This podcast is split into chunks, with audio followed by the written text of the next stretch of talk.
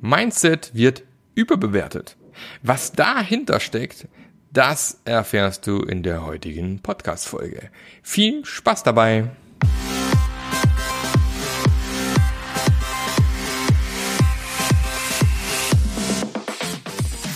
Der Passionate Teams Podcast. Der Podcast, der dir zeigt, wie du Agilität erfolgreich und nachhaltig im Unternehmen einführst.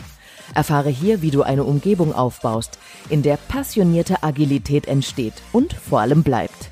Und hier kommt dein Gastgeber, Marc Löffler. Das Wichtigste. So, dann haben wir hier offiziell die Aufnahme gestartet und dann kann ich äh, offiziell in den Podcast reinschauen. Seid ihr, seid ihr ready? Bist du ready, Christian? Ja. Okay, alles klar. Ja, herzlich willkommen zu einer neuen Episode vom Passionate Agile Teams Podcast. Und hier geht's ja einmal rund um Agilität, aber eben auch, wie gute Teams funktionieren. Deshalb habe ich mir heute auch einen Interviewpartner eingeladen, und zwar den Christian Heidemeyer. Und der wird uns ein bisschen was zu dem Thema erzählen. Aber erstmal, Christian, stell dich doch mal ganz kurz vor. Wer bist du? Was machst du? Ja, hallo, ich freue mich sehr, hier zu sein. Ähm, ich bin Christian, ich bin ähm, ja einerseits Scrum Master, aber eben auch Psychologe und einer von den drei Gründern von Echometer. Ähm, haben vielleicht auch einige schon mal gehört. Echometer ist ja ein Tool für agile Retrospektiven, beziehungsweise wir sagen immer am Ende Team- und Organisationsentwicklung, weil wir eben aus der psychologischen Brille sehr stark auf das Thema, Thema schauen. Und ja, ursprünglich sind wir eben eine Ausgründung aus der psychologischen Fakultät der Uni Münster ähm, und ja, da, da macht es ja gerade sehr viel Spaß, das ganze Thema voranzubringen. Ähm, denn wissen ja sicherlich einige auch, dass da einige Tools gibt am Markt ähm, und dass wir da einfach mitmischen können, durch auch als, als europäische Lösung mal ähm, in diesem Kampf, sage ich mal, um das Wettrennen im Markt gerade. Das macht schon Spaß. Ja, das kann man gut vorstellen. Ja, das ist ja auch ganz gut. Ich bin ja aber auch ein großer Freund, wenn es dann wieder mal Lösungen gibt aus, ähm, aus dem IT-Niemandsland Deutschland leider.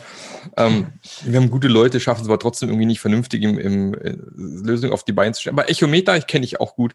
Können wir nachher kurz noch drüber sprechen. Aber immer definitiv ein cooles Tool. Genau. Aber du hast ein cooles E-Book äh, geschrieben, da werde ich auch den Link nachher noch in, in die Shownotes reinpacken zum Thema Teamflow. Und ähm, da würde ich mal gerne mit dir einsteigen wollen. Aber erzähl mal, was geht's denn in dem E-Book? Ja, genau. Also ich habe einmal, ich habe versucht, das ist so ein Zwölf-Schritt-Prozess hin zum Teamflow. Ähm, und ein bisschen der Hintergrund des Ganzen ist so, dass ich eben gemerkt habe, dass wir, auch wenn wir jetzt mit Scrum Mastern zum Beispiel oder agilen Coaches gesprochen haben, häufig gehört haben, so das Kernproblem ist das ein richtige Mindset. So, es geht immer um das, um das agile Mindset. Mhm. Und dabei ignoriert man dann so ein bisschen den Fakt, ähm, ein, ein Kernthema von, von Scrum am Ende auch, nämlich so das, das Systems Thinking. Also am ganzen, am ganzen Team anzusetzen eigentlich immer und nicht auf das Individuum zu schauen quasi. Und deswegen habe ich gedacht, okay, dann, dann machen wir doch mal hier so ein klaren, klares Modell auf, wie man jetzt auch aus psychologischer Sicht eben den, den, das ganze Team in so einen Flow bringen kann. Ähm, und da habe ich eben dann ganz konkrete Vorschläge auch gegeben für, für Workshops, die man eben machen kann, in Retrospektiven zum Beispiel dann, um das Team eben weiterzuentwickeln. Ja, aber wir, wir, haben ja, wir haben ja genug Zeit. Wir können ja mal anreißen, was die zwölf Schritte sind. Ja, das macht dann auch gleich immer neugierig, wie es da weitergeht. Was, was wäre denn der erste Schritt?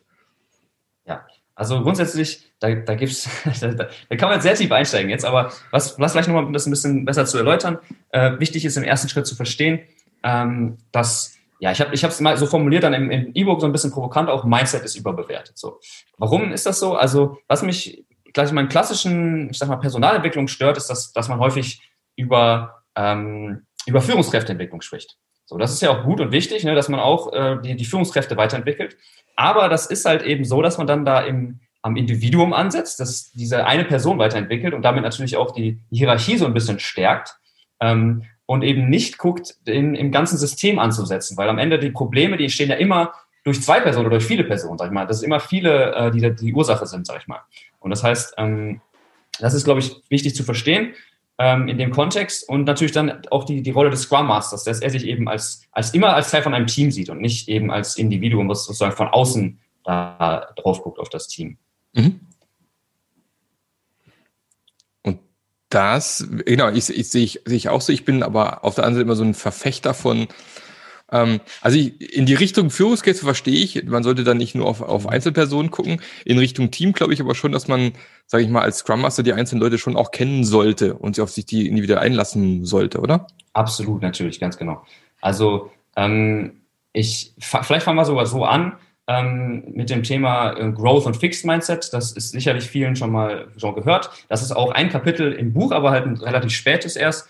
Ähm, das ist, das ist ein schönes, schönes Konstrukt. Ich weiß nicht, soll ich noch mal kurz, soll ich eine kurz Ja, erzähl mal ganz kurz. Kennt nicht genau. jeder, glaube ich. Ja, also äh, das ist ja eben von, von auch von einer Forscherin so, ein, so, eine Logik, dass man eben sagt, okay, man, man hat so eine Tendenz als Person häufig, entweder ist man eher Richtung Growth Mindset oder Richtung Fixed Mindset.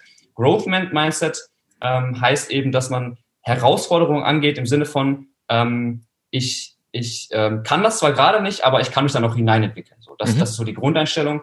Und die andere Einstellung im Fixed Mindset ist, ähm, ich kann das nicht und ich werde es auch nie können sozusagen. Ich habe halt so, so, einen fixierten Status und das, was ich kann, das ist mir quasi angeboren gewesen, ähm, aber das, daran lässt sich nichts mehr ändern quasi. Mhm. Und das Spannende eben ist, dass diese Forscherin dann auch eben gezeigt hat, wenn man ein, ein Fixed Mindset hat, also diese, diese Grundeinstellung, ich kann mich weiterentwickeln, ähm, dann bin ich grundsätzlich auch ähm, ein, etwas, etwas gesünder äh, als, als einfach als Mensch quasi ähm, und habe weniger Krankheitstage und so weiter. Mhm. Ähm, versus eben diese Grundeinstellung Fixed Mindset, ähm, ja, ich, ich kann mich nicht verändern sozusagen, ich kann nichts an, an mir arbeiten quasi. Und das Spannende ist eben, da gibt es nämlich auch einen, einen Workshop dann im E-Book, ähm, man kann da sogar arbeiten. Also man kann Leute dahin entwickeln in Richtung Growth Mindset quasi. Mhm. Äh, und das ist eben, wie gesagt, eins, dann, eins der Kapitel im E-Book. Ähm, ja, was, was eben auch vor allen Dingen, was mir immer wichtig ist, empirisch belegt ist auch. Also wo es eben wirklich auch eine Studie zu gab und geguckt wurde, ähm, dass das wirklich auch bewiesenermaßen halt etwas sich auswirkt auf das Team. Mhm. Ja. Und kannst du, kannst du ganz kurz anreißen, was Teil von dem Workshop ist, was man da macht? Mhm. Ja, ein, ein, der allererste Schritt, der wichtigste Schritt wahrscheinlich sogar ist, einfach, wie, wie es so häufig ist, ähm, dafür zu sensibilisieren. Ne? Also viele kennen eben diese, diese Unterscheidung nicht zwischen Growth und Fixed Mindset. Ähm, das heißt, es einfach mal zu erklären, dieses, dieses Konstrukt. Da gibt es sogar auch so einen kleinen Test, für den man machen kann. Ähm, und einfach jeden, jedem Teammitglied einfach mal ähm, dafür, das deutlich zu machen. Ähm, ne? Es gibt diese Einstellung, hey, wir haben ein Problem und dann sagt die, eine Person im Team sagt dann, ja, okay, da bin ich raus, das ist nicht mein Gebiet, ähm, da kann ich nicht helfen. Und die andere Person sagt, die vielleicht dann auch vielleicht noch ein bisschen jünger ist, die sagt dann, ja, okay, schaue ich mir mal an. Also die ist noch bereit, will ich halt noch sich sozusagen weiterzuentwickeln quasi so. Und einfach nur diese, diese Sensibilisieren dafür, das ist halt einer der ersten wichtigsten Schritte dann mhm. im Kontext. Ja. Okay. Jetzt haben wir ja trotzdem über zwölf Schritte gesprochen oder über zwölf äh, Schritte. Was, was, was sind jetzt der erste, Christian? Ich will von vorne anfangen. Ja, also es, es, es, gibt, es gibt keinen ersten, deswegen wollte ich da jetzt ah, äh, nicht, okay. nicht drauf einsteigen. Und es gibt, es gibt ein, genau, ein, es gibt ein Modell dahinter und da sind tatsächlich sieben Faktoren relevant dann, ähm, wo, man, wo man eben grundsätzlich ansetzen muss, jetzt auf Teamebene. Ne? Das heißt, das ist auch der Start. Ähm, und um da eben jetzt auch konkrete Dinge zu nennen, der erste Punkt ist zum Beispiel eben, dass man wirklich, wirklich autonom ist als Teammitglied. Das ist ja ein Grundpfeiler von, von Scrum auch, dass man eben sagt, die Teammitglieder können sich eben in einem gewissen Rahmen halt komplett frei verhalten quasi und sind selber bereit sozusagen zu entscheiden ähm, und, und dürfen auch entscheiden. Das heißt, Autonomie ist ein wichtiger Punkt. Zweiter wichtiger Punkt ist dann ähm, zum Beispiel Feedback, Feedback-Kultur und damit zusammenhängt äh, Fehlerkultur, beziehungsweise was, wie es wahrscheinlich sogar noch bekannter ist, das Thema eben psychologische Sicherheit, so, um mhm. dann noch äh, konkretere Beispiele zu nennen. Ähm, genau ja, als um da noch genau, um da ein bisschen konkreter zu sein. Mhm. Was sind denn dann die sieben Faktoren? Du hast jetzt gerade, wenn wir mal auf sieben runtergehen, was sind das sieben Faktoren, auf die ich achten muss? Wie gesagt, Autonomie. So, dann das, der zweite Punkt ist eben, ähm, dass man eben die einfach so eine, so eine ähm, hohe Skill-Integration hat. Also das heißt, dass man dafür sorgt, dass die, die verschiedenen Fähigkeiten, die das Team hat, eben ineinander greifen und nicht eben zwei Personen gibt, die genau das Gleiche können quasi, ähm, sondern dass es eben grundsätzlich sozusagen die Kompetenzen sich ergänzen, sag ich mal, als Team. Mhm. Dann der nächste Punkt ist Kommunikation. Also, dass man eine sehr offene Kommunikation hat. Ähm, und dann geht es weiter mit, mit Commitment. Das heißt eben, dass man eben gemeinsam auch sich auf ähm, also bereit erklärt, okay, wir haben dieses Ziel, wir müssen dieses Produkt entwickeln. Ähm, und vielleicht vielleicht hat man gar nicht, findet man das Thema nicht so toll, aber trotzdem halt sich gemeinsam darauf commit mit, okay, wir geben jetzt Gas und geben alles sozusagen in diesem Schritt quasi. Ähm, und damit zusammenhängt auch eine Ambition. Also nicht nur zu sagen, okay, wir setzen das jetzt um, sondern auch zu sagen, okay, wenn wir es machen, dann setzen wir es auch richtig um quasi. Und das sind jetzt eben, ne, wie du merkst, schon auch teilweise relativ, sag mal, abstrakte Begriffe, ne, also Commitment oder Ambition. Ähm, in dem E-Book gehe ich dann halt noch ein bisschen tiefer darauf ein, wie man da halt eben konkret ansetzen kann, um das weiterzuentwickeln. Mhm. Ähm, jetzt hast du ja vorhin mal kurz gesagt, äh, Mindset wird überbewertet. Ja. es, es ist, ja, ist ja so ein Thema, ähm, Haltung, Mindset ist so ein, so ein Ding, wo man, wo man immer sagt, ja, wir können ja nicht agil, weil die Leute haben nicht das richtige Mindset, ist so ein typisches Thema. Was ja. stört dich da dran? Ja, also was mich daran stört, ist eben dieser, dieser Blick eben zu stark aufs Individuum. So, vielleicht, vielleicht kann ich ein Beispiel geben. Ähm, wir haben jetzt vor kurzem äh, einen neuen Mitarbeiter noch eingestellt bei Echometer und ähm, ich bin mir relativ sicher jetzt im, in dem Unternehmen, wo er vorher war, hat vermutlich seine Führungskraft gesagt, ähm, ja, der hat einfach nicht das richtige Mindset. So, der, der Typ, der passt hier, der, der, hat, der hat nicht die richtige Einstellung, der gibt nicht richtig Gas. So. Mhm. Was ist also die Ursache des, dieses Problems? Ist jetzt wirklich das, das Mindset von der Person die Ursache? Oder was dann aus unserer Sicht jetzt die, die richtige Ursache ist, nämlich die, die Kultur in diesem Unternehmen. So, der, der, der Mitarbeiter hat einfach nicht da reingepasst in diese Kultur ähm, bei diesem Unternehmen. Und insofern hat er natürlich auch nicht keine Lust gehabt, richtig zu performen, sage ich jetzt mal. So. Das heißt also, entscheidend ist nicht das Mindset, sondern das System am Ende, was dahinter steckt. Und jetzt kommt eben diese Person in, in, bei Echometer ins Team ähm, und zu, zumindest bis jetzt eben vom Feedback her ist er bei uns sehr zufrieden und geht nochmal, sag mal, nochmal neu auf in der Arbeit. Warum? Weil wir eben eine andere ähm, Kultur haben, ein andere, ähm, anderes System am Ende, was dazu führt, dass er richtig performen kann, sag ich mal. Das heißt, mhm. grundsätzlich als konkret jetzt für Scrum Master auch, ähm, klar, man, man muss und soll, wie du schon richtig gesagt hast, natürlich auch auf das Individuum gucken. Aber grundsätzlich, wenn, wenn es Probleme gibt, dann soll man eben auch gucken, wie, wo, wo entstehen die im System. Also was können wir zum Beispiel an, ähm, an, unseren, an unseren Arbeitsweisen und äh, ich sag mal Meetingformen, sag ich mal, ändern, um, um das System quasi zu ändern und so die Kommunikation erhöhen und so am Ende auch dann am Mindset zu arbeiten quasi. Das heißt, das, dafür möchte ich sensibilisieren grundsätzlich, dass man eben nicht nur schaut, okay, es gibt da diese eine giftige Person, sondern eben eher fragt, wo ist das die Ursache im System dafür, dass diese Person sich so verhält. Mhm. Ja, finde ich ein guter Ansatz, aber im Endeffekt auch den Ansatz, den ich meistens fahre. Also ich bin, ich freue mich immer über, über schwierige Personen, weil ich es immer sehr spannend finde, dann eben rauszufinden, warum ist die so. Und die ist, wie du gerade beschrieben hast, eben nicht unbedingt so, weil sie aus von Natur aus so tickt, sondern eben weil oft systemisch Dinge einfach vorgefallen sind oder da sind, dass sie so eine Person einfach dann unglaublich schwer tut, vielleicht x-mal angeeckt ist und dann irgendwann mal zumacht und sagt, so, ich mache dies nach Vorschrift und äh, ich bringe mich auch groß nicht ein und bin dann eher so der Brummler in der Ecke. Und, ähm, und wenn ich ihn woanders hinpacke, plötzlich merke ich, dass es ein ganz anderer Typ ist am Ende. Ja, das ist tatsächlich, kann ich auch bestätigen, ja. Ja, genau. Also das ist wirklich sehr interessant und also ein, ein, vielleicht auch ein, um noch ein weiteres Beispiel zu geben, jetzt aus den, aus den, aus den Workshops. Ähm, ein, ein Modell äh, fokussiert da sehr auf, stark auf das Thema intrinsische Motivation. So, ne, weil viele haben sofort eine Idee, wie man jetzt extrinsische Motivation schafft. Ne, unter anderem natürlich beispielsweise finanzielle Anreize so. Ja. Aber die, die Frage ist, okay, wie schafft man jetzt intrinsische Motivation? Ne? Was, was gibt's da denn für, für Möglichkeiten? Und das ist eben auch nochmal ein, äh, ein Ansatz, ähm, ein, ein Modell, im, was da genau erläutert, erläutert wird im E-Book und wo man dann auch als Scrum Master eine Idee bekommt, wie man da ansetzen kann. Ich weiß nicht, soll ich mal kurz darauf eingehen? Genau, lass, lass uns doch mal ein, zwei Sachen mal rauspicken, dass wir mal ein bisschen konkreter werden. Ja, ja cool. Also ein, ein Punkt, oder, oder vielleicht machen wir es andersrum, um das noch ein bisschen anschaulicher zu erklären. Äh, was, was sehr gut ist, darin intrinsische Motivation zu schaffen, sind Computerspiele. So, die, die, sind, die sind so quasi so designt, dass sie intrinsische Motivation schaffen. Da sitzen zwar, auch die bösen äh, Psychologen und überlegen, wie sie es am besten hinkriegen, ne? Ganz genau. Ja, ich hoffe nicht, aber ähm, Doch. Ja, das, das, könnte so. natürlich sein bei manchen Spielen, ja. Ähm, sind aber nicht immer böse, die Psychologen. Nein, nein, ähm, die machen auch nie ihren Job. genau. Ähm, so, ne, also da bei intrinsischer Motivation wieder, da gibt es eben ganz, also ein, ein bestimmtes Modell, die sogenannte Selbstbestimmungstheorie, ähm, die wirklich super validiert ist und die ich ähm, wirklich vielen ans Herz legen kann. Und die sagt eben, es gibt drei Dinge, die man braucht, um sich intrinsisch motiviert zu fühlen. Ähm, und wie gesagt, Computerspiele schaffen das sehr gut. Der erste Punkt ist Autonomie. Da hatte ich schon, haben wir schon drüber gesprochen, auch in einem anderen Modell interessanterweise, deswegen umso wichtiger. Also auch in Computerspielen bin ich komplett frei, normalerweise zu entscheiden, wo möchte ich, wo möchte, das möchte ich machen. Ich bin komplett in meiner eigenen Welt und kann da als Individuum endlich mal tun, was ich möchte, sozusagen. Ne? Das ist, das ist schön, vor allen Dingen für Teenager mal schön, weil die da eher so häufig Grenzen haben. Cool. Genau. Vor allem Zweiter Punkt. Deswegen sind solche, solche mhm. Open World Spiele immer so, so, so, so beliebt, ne? Hier ja. ähm, GTA oder solche Sachen, weil du, wo du wirklich alles machen kannst, du willst hingehen kannst, wo du willst und äh, dich voll ausleben kannst, ja. Exakt, genau. Das, deswegen, das ist ein, eine Variable. Die zweite Variable, äh, die sehr wichtig ist, ist das, das Thema Kompetenz erleben.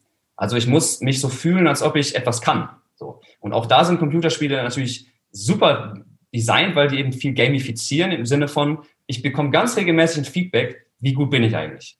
Ne? Und ich, mhm. wir können ein Level weiter sozusagen. Und ich habe ganz klar eben dieses Erfolgserlebnis, ah, ich will wieder einen, einen Schritt weiter sozusagen. Und sehr regelmäßig auch. Mhm. Und natürlich auch objektiv darüber, wie gut ich bin. Das heißt, das ist die zweite Variable. Und die dritte Variable ähm, ist das Thema Zugehörigkeit. Ich muss mich einer Gruppe zugehörig fühlen. Ähm, da passt es wahrscheinlich auch wieder sehr gut jetzt bei auch Teenagern, die natürlich dann, wenn sie, sag ich mal, World of Warcraft spielen, natürlich direkt in so einer Community drin sind mhm. ne, und, und sagen, hey, ich bin, ich bin Teil davon quasi und habe, das ist Teil meiner Identität sozusagen. Das heißt, das ist der dritte Punkt. Und das Spannende ist eben bei diesen drei Dingen, dass sie eben super gut mit Scrum vereinbar sind am Ende. Ähm, denn wir, ne, die Grundidee ist ja autonom, dass man autonom handeln kann, auch als Entwickler, dass man Teil des Teams ist, Zugehörigkeit. Und ähm, der dritte Punkt, dass man sich kompetent fühlt. Wobei ich da eben sagen muss, dass das hat sehr viel mit Feedback-Kultur zu tun. Und das ist, glaube ich, häufig etwas, wo, wo Scrum-Teams noch dran arbeiten können. Dass mhm. man eben Mechanismen hat, wo man dafür sorgt, eben, dass auch die Entwickler regelmäßig Feedback darüber bekommen, äh, wo stehen sie eigentlich und wo ist, äh, wo ist noch vielleicht Entwicklungspotenzial. Mhm. Und wie würde man das zum Beispiel in einem Workshop-Format mit dem Team erarbeiten? Wie geht man da vor? Ja, also auch hier wieder ähnliches Prinzip. Man muss ähm, die Awareness schaffen, man muss dafür aufmerksam machen. Das heißt, man würde einmal gucken, wir haben jetzt diese drei Variablen, ähm, durch ganz konkrete Aussagen, die das noch konkreter beschreiben, ähm, und dann einmal ein Rating machen halt. Ne? Also einmal mhm. von 1 bis 10, 1 bis 7 bewerten lassen, ähm, wie kompetent fühle ich mich, wie zugehörig fühle ich mich, wie autonom fühle ich mich ähm, und diese Aussagen dann als Grundlage nutzen ähm, im Gespräch, im, im, Workshop, um zu gucken, okay, wo haben wir jetzt das größte Potenzial? Mhm. Genau, ist auch für alle Teenager-Eltern ein sehr spannendes Thema. Ne? Wie kriege ja. ich meine Teenager-Kinder wieder von, bei, bei mir ist es gerade Brawl Stars, das ist gerade das Spiel schlechthin, dass äh, meine Kinder sehr intensiv zocken. Der Große ist schon, ist, ist schon in diversen E-Sports-Teams unterwegs sogar, der ist da relativ gut unterwegs, ja. Aber das macht es halt Eltern manchmal extrem schwer. Wie kriege ich denn die Kinder wieder von solchen Konsolen und Handys weg, mhm. wenn halt in der realen Welt vor allem diese Feedback-Loops so lang sind? Ja, also nehmen wir mal einfach mal, äh, was ich ein Instrument lernen. Es ist halt doch eher ein längerer Weg, bis ich es mal vernünftig anhört, ne? während ich halt beim Zocken doch relativ schnell einen Schritt vorwärts komme und eine Belohnung im System kriege. Ne? Ja. Das ist echt so ein bisschen schwierig manchmal. Aber die drei Punkte sind ziemlich cool. Welches, welches, ähm, wir picken einfach nochmal einen zweiten raus, was du, was du sagst, das macht besonders viel Spaß und mache ich besonders häufig und ist einer meiner Lieblingsworkshops. Was hast du noch so als zweites Goodie mit dabei? Mhm. Ähm, also, was ich, was ich auch nur mal spannend finde, ähm, dass das, ähm, das Thema, was, was sehr simpel ist eigentlich, und zwar, da hatte ich auch damals meine, meine finale Forschungsarbeit drüber geschrieben, ähm, meine Masterarbeit. Und zwar habe ich da ein Modell entwickelt, Zusammenhang zwischen Führungsqualität und, und Kündigungsabsicht von, von Mitarbeitenden. Mhm. Und ich habe eben geguckt, was kann man jetzt sozusagen als, sag mal, als Führungskraft oder vielleicht auch Scrum Master, was kann man machen, um das zu minimieren, die, die Führung, die Kündigungsabsicht. Und mhm. da habe ich, da gibt es drei Dinge. Ein, erstens Gerechtigkeit, also wie gerecht fühle ich mich behandelt. Mhm. Zweitens, wie, wie sehr empowered fühle ich mich als Mitarbeiter, wie werde ich quasi gefördert. Und der dritte Punkt, ähm, Rollenklarheit, also wie, wie klar ist mir eigentlich meine Rolle, was ich zu tun habe. Mhm. Diese drei Dinge. Ähm, falls du sie noch behalten kannst, was würdest du, was würdest du raten, Marc? Äh, was, was war das Wichtigste von den dreien? Äh, was waren nochmal die drei? also rein. Rollenklarheit, ja. Gerechtigkeit ja. und äh, Empowerment. Ich würde fast sagen, Gerechtigkeit, das ist fast am wichtigsten ist, oder? Ja, ja, genau. Also das ist natürlich etwas, was man jetzt nicht denkt. Interessanterweise, da war ich selber auch überrascht, es ist Rollenklarheit. Okay. ähm, also Rollenklarheit war das, das Wichtigste. ähm, und also das, das Schöne daran ist halt einfach, und deswegen auch dann wieder ein Workshop dazu, das ist, dass man super daran arbeiten kann. Mhm. Also anscheinend ein, eine Kernursache dafür, dass sie eben überhaupt die Kündigungsaktivität hochgeht, ist, dass sie einfach, dass man sich selber nicht darüber im Plan ist, was ist eigentlich meine Rolle, was ist eigentlich meine Aufgabe, dass ich mich da ganz sicher fühle quasi. Ähm, und das ist natürlich wirklich super, woran man wirklich arbeiten kann und, und klarstellen kann, okay, wenn du dich unsicher fühlst mit deiner Rolle, ähm, ja, was, was, wie können wir das noch klar, klarer definieren? Ne? Also ähm, genau, deswegen fand ich das Thema auch sehr, sehr, sehr passend. Mhm, definitiv. Was ja auch wieder Sicherheit gibt am Ende. Dass ich halt wieder weiß, na, was ist mein Job, wo stehe ich und ähm, was dann wieder auch in psychologische Sicherheit nachher wieder einzahlt am Ende, ne? Ganz genau. Und das heißt natürlich nicht, dass man äh, sozusagen festgefahren ist jetzt auf diese drei Tätigkeiten. Also klar ist auch Teil davon, dass man eine Abwechslung hat und wie gesagt sich weiterentwickelt. Aber grundsätzlich vor allen Dingen, wenn man in den Job reinkommt, sag ich mal, ist es halt extrem wichtig, dass man erstmal eine klare Rollenbeschreibung quasi hat, um halt Schritt für Schritt reinzukommen dann. Mhm, definitiv. Jetzt haben wir ja vorhin schon mal kurz angerissen, ähm, den Echometer, euer, äh, euer Tool. Jetzt könnte man ja ganz frech sagen, Echometer ist ein, ein reines Retrospektiven-Tool. Aber was unterscheidet denn ein Echometer, sage ich mal, von was ich anderen Tools, die es so am Markt mittlerweile gibt? Ja, ja, gute Frage. Ähm, also wie wir, ne, wir jetzt thematisch schon gemerkt haben, also wir versuchen eben sehr stark auf das Thema ähm, zu schauen über, über so eine psychologische Brille. Denn häufig ist es ja so, dass man ist, macht schon, aber auch ist noch eine Veränderung da oder man fängt jetzt gerade an, das einzuführen, dann ist halt noch viel mehr Veränderung für, für den Menschen da. Ähm, und das heißt, da ist natürlich auch Psychologie eine große Rolle, die da, die da äh, mitspielt. Und das heißt, ähm, diese verschiedenen Modelle, über die wir jetzt auch schon gesprochen haben, die fließen eben ein in, in Echometer. Das heißt, wir haben da zum Beispiel auch diese Workshop-Templates, von denen wir ja schon gesprochen haben, sind zum Beispiel ein Teil von Echometer dann, ähm, um eben Scrum Mastern einfach noch mehr Tool, Toolsets an die Hand zu geben. Was kann ich eigentlich machen, um das Tool, äh, um das Team weiterzuentwickeln?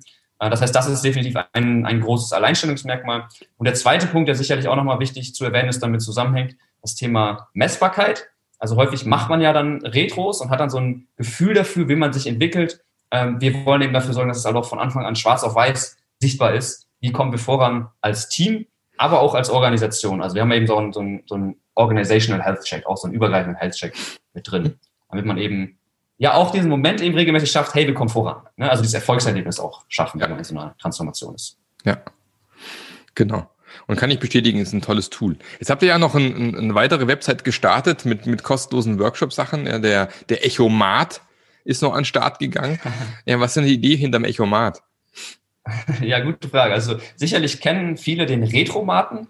Äh, das ist ja auch daran angelehnt. Retromat ist ja auch ein echt cooles Tool, wo man einfach sehr viele ähm, Ideen hat für Workshops und, und Retro-Ideen, ähm, die man machen kann. Das finden wir auch super, was, was wir eben auch noch an Potenzial gesehen haben, wieder aus unserer psychologischen Brille, ähm, zu sagen, hey, ähm, ja, Echomat ist in gewisser Weise ja, sind ganz viele, ganz viele Workshops beziehungsweise Lösungen, also wie so eine medizinische Tablette, die man hat, ähm, aber unklar ist jetzt, für welche Krankheit ist sie eigentlich gedacht? Also für welche Team-Challenge quasi kann ich die nutzen? Und deswegen haben wir dann beim Echomat versucht zu gucken, äh, was sind denn so die klassischen Team-Challenges? was sind die klassischen Krankheiten sozusagen. Und darauf basierend haben wir dann eben nochmal ganz konkret äh, Workshops zugewiesen. Wo kann ich dann eben ansetzen ähm, als, als Scrum Master oder Agile Coach, wenn ich diese konkrete Challenge habe? Und dann haben wir eben da, wie gesagt, passende Workshops zu vorgeschlagen im, im Echomaten.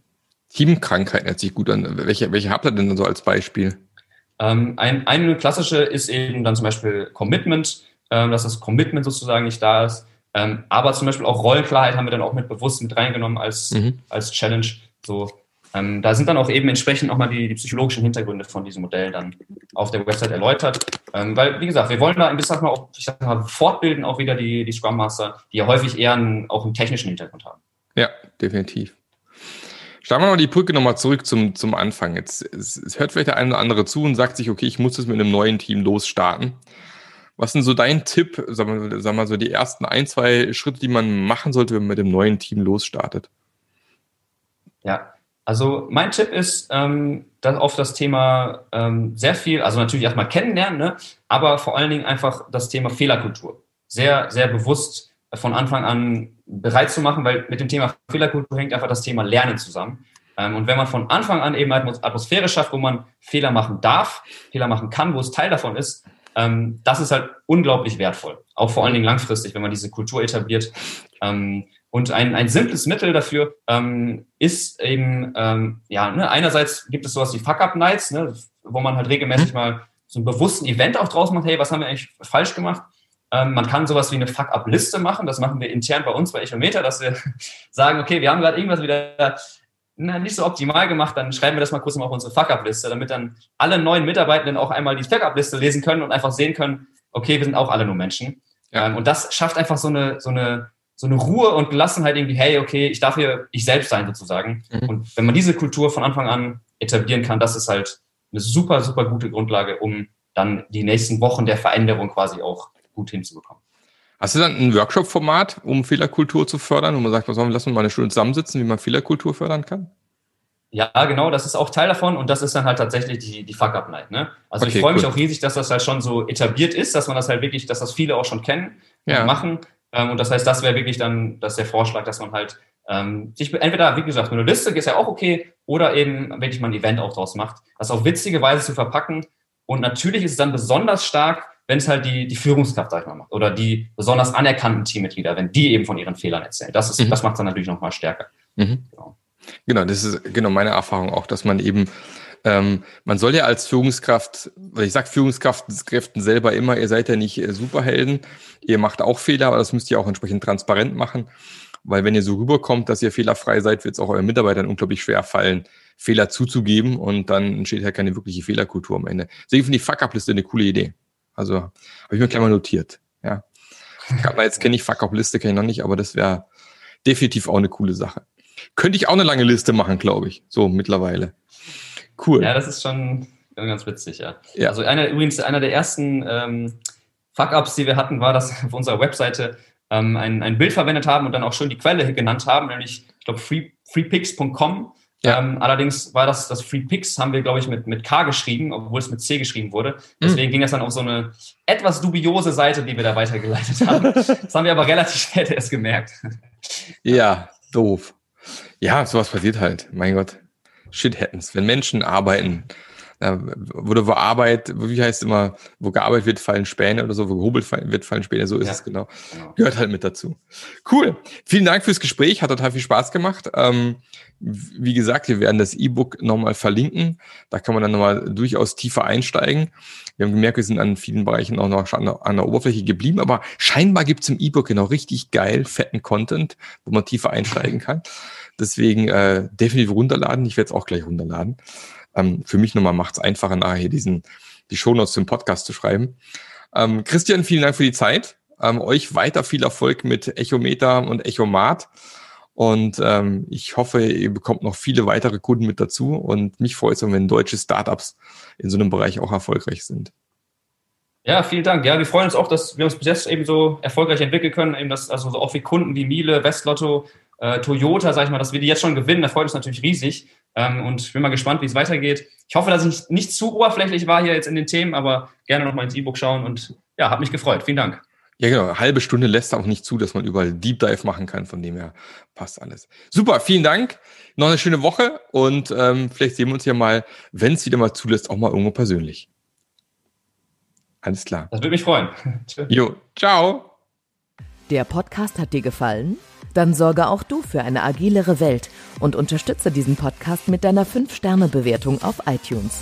Und für mehr Informationen besuche www.marklöffler.eu. Bis zum nächsten Mal.